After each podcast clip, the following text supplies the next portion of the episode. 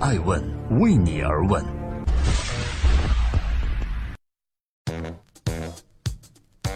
Hello，大家好，今天是二零一七年的十月二十四日，欢迎聆听守候爱问每日人物，我是爱成，记录时代人物，探索创新创富。今天共同关注李嘉诚四百零二亿彻底清仓跑路，他的投资逻辑有哪些呢？李嘉诚的名字最近又出现在了风口浪尖。这次热议的原因是，长实集团近日以四百零二亿港元出售了香港的地标中环中心百分之七十五的权益，这也创出了香港历史以来的最高单价商厦成交记录。所以这几天以来，李嘉诚清仓香港地产的消息，引发了又一轮李嘉诚要跑的传闻。那么他是否真的要跑路？跑路后钱飞向哪儿？李嘉诚在下着怎样的一盘棋呢？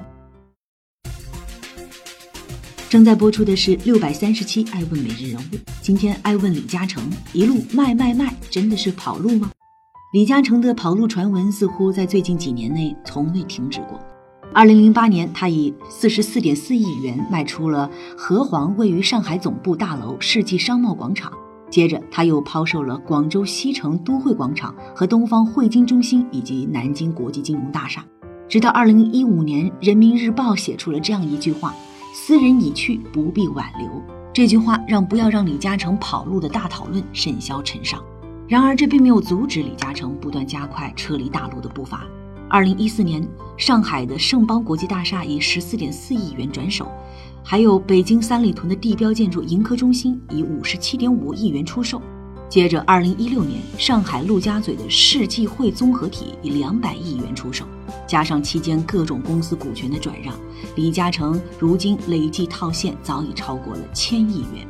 而最近地标性建筑中环中心易主传闻被证实，正是意味着李嘉诚彻底清仓了大陆和香港的固定资产。超人的如此打法看起来是话题，对我们来讲呢，更是谜题。正在播出，每天晚上九点半上线的《爱问每日人物》。李嘉诚的钱都飞去哪儿了呢？二零一七年年初，李嘉诚在长江集团的周年晚宴中说了这样一句话：“哪儿有回报，我就去哪儿投资。”这句话或许可以解释他为何一手抛售内地和香港的资产，一手呢又继续加码欧洲资产收购动作。在被李嘉诚称为“走出去”的战略布局中，他目前已经在全球五十多个国家投资了多项业务，并且仍在不断加码。这些投资业务中包含以十点二七亿英镑的价格收购了英国铁路集团的 Evershlot，以及李嘉诚旗下的 Three Italian 业务和俄罗斯电信公司 Vipolcom 旗下的业务 Win Group 进行了合并，还有他以三点二四亿美金收购了葡萄牙的风电企业 Iberwind，更以二十亿美金收购了加拿大的热水器和空调公司 Reliance Home Comfort。继续以五十四亿美元收购澳大利亚的电力供应商 Duet Group，又以四百一十四亿港元入手了德国老牌能源公司 Ista，还有其附属公司。这样一来，直到二零一六年的年末，李嘉诚旗下的长河系俨然成为了以欧洲为大本营的跨国集团。对于网上流传的占了便宜之后李嘉诚转移资产到欧洲的指责，他的公开回复是这样的：他说。骂我的人，他们爱国爱民的心我能理解，但是他们不懂起码的商业规则，或者他们不懂市场经济的运作真相，甚至他们不懂真正的人性。那么问题来了，李嘉诚懂人性、懂规则，他的投资逻辑有哪些可以值得我们学习呢？作为华人世界最杰出的商人投资家，李嘉诚说自己寻找的只是利润，谁是趋势，谁利润更大，就是我要考虑的问题。从中，我们也整理出了他最关键的三条投资逻辑，分别是：第一，善于判断风险和收益；第二，顺势而为，着重资本安全；第三，互惠互利。什么是善于判断风险和收益呢？举个例子，一九六七年，当年香港左派闹事，香港的房地产市场一泻千里，很多人贱卖掉房子和土地，挥别香港。但那个时候，李嘉诚则反其道行之，收购大量土地。一句话就是低买高卖，因为他的判断是，如果左派闹事成功，将一文不名，甚至成为资本家的反面典型。但如此面对风险，这样的政治风险下，李嘉诚判断是香港的未来终将度过这些风波。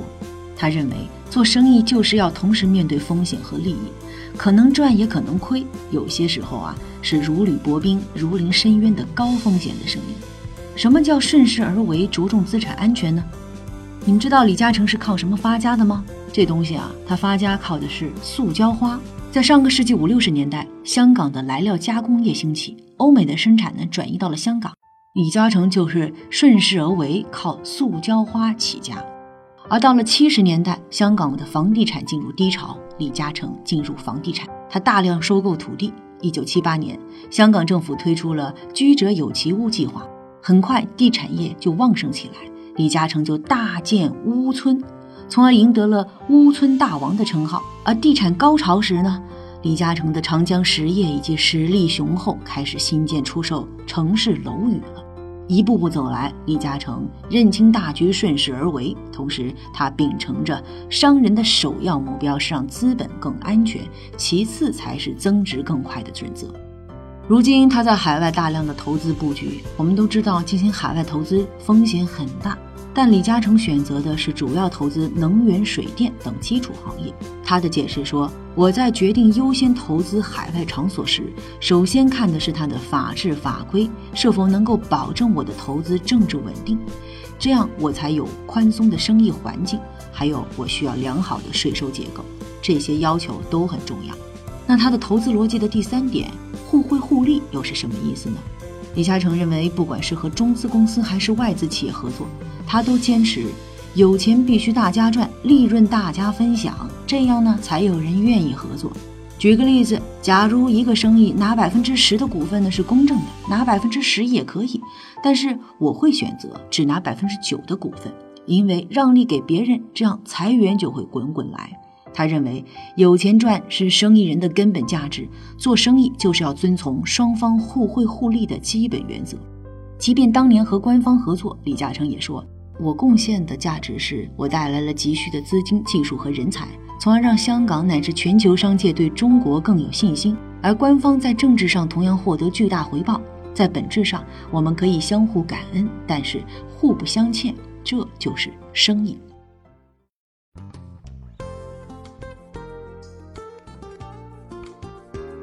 在今天爱问美容的最后，感谢各位的聆听和陪伴。关于李嘉诚，我想说的是。对于二次跑路传闻的公开回复，李嘉诚自称自己好像是一位普通的无辜的邻家老人。他说：“商人是不会站在道德政治角度做生意的，道德是社会的事，政治是国家的事儿，请不要用那些空洞的道德来衡量我，我只是一个纯粹的商人。”如今已是耄耋老人的李嘉诚说：“我不会跑，也不愿意跑。”也许在这一系列动作的背后，他只为当得起那个称号，就是我是一个纯粹的商人。我是爱成爱问人物的创始人，爱问为你而问，让内容有态度，让数据有伦理，让技术有温度。爱问是我们看商业世界最真实的眼睛，记录时代人物，传播创新精神，探索创富法则。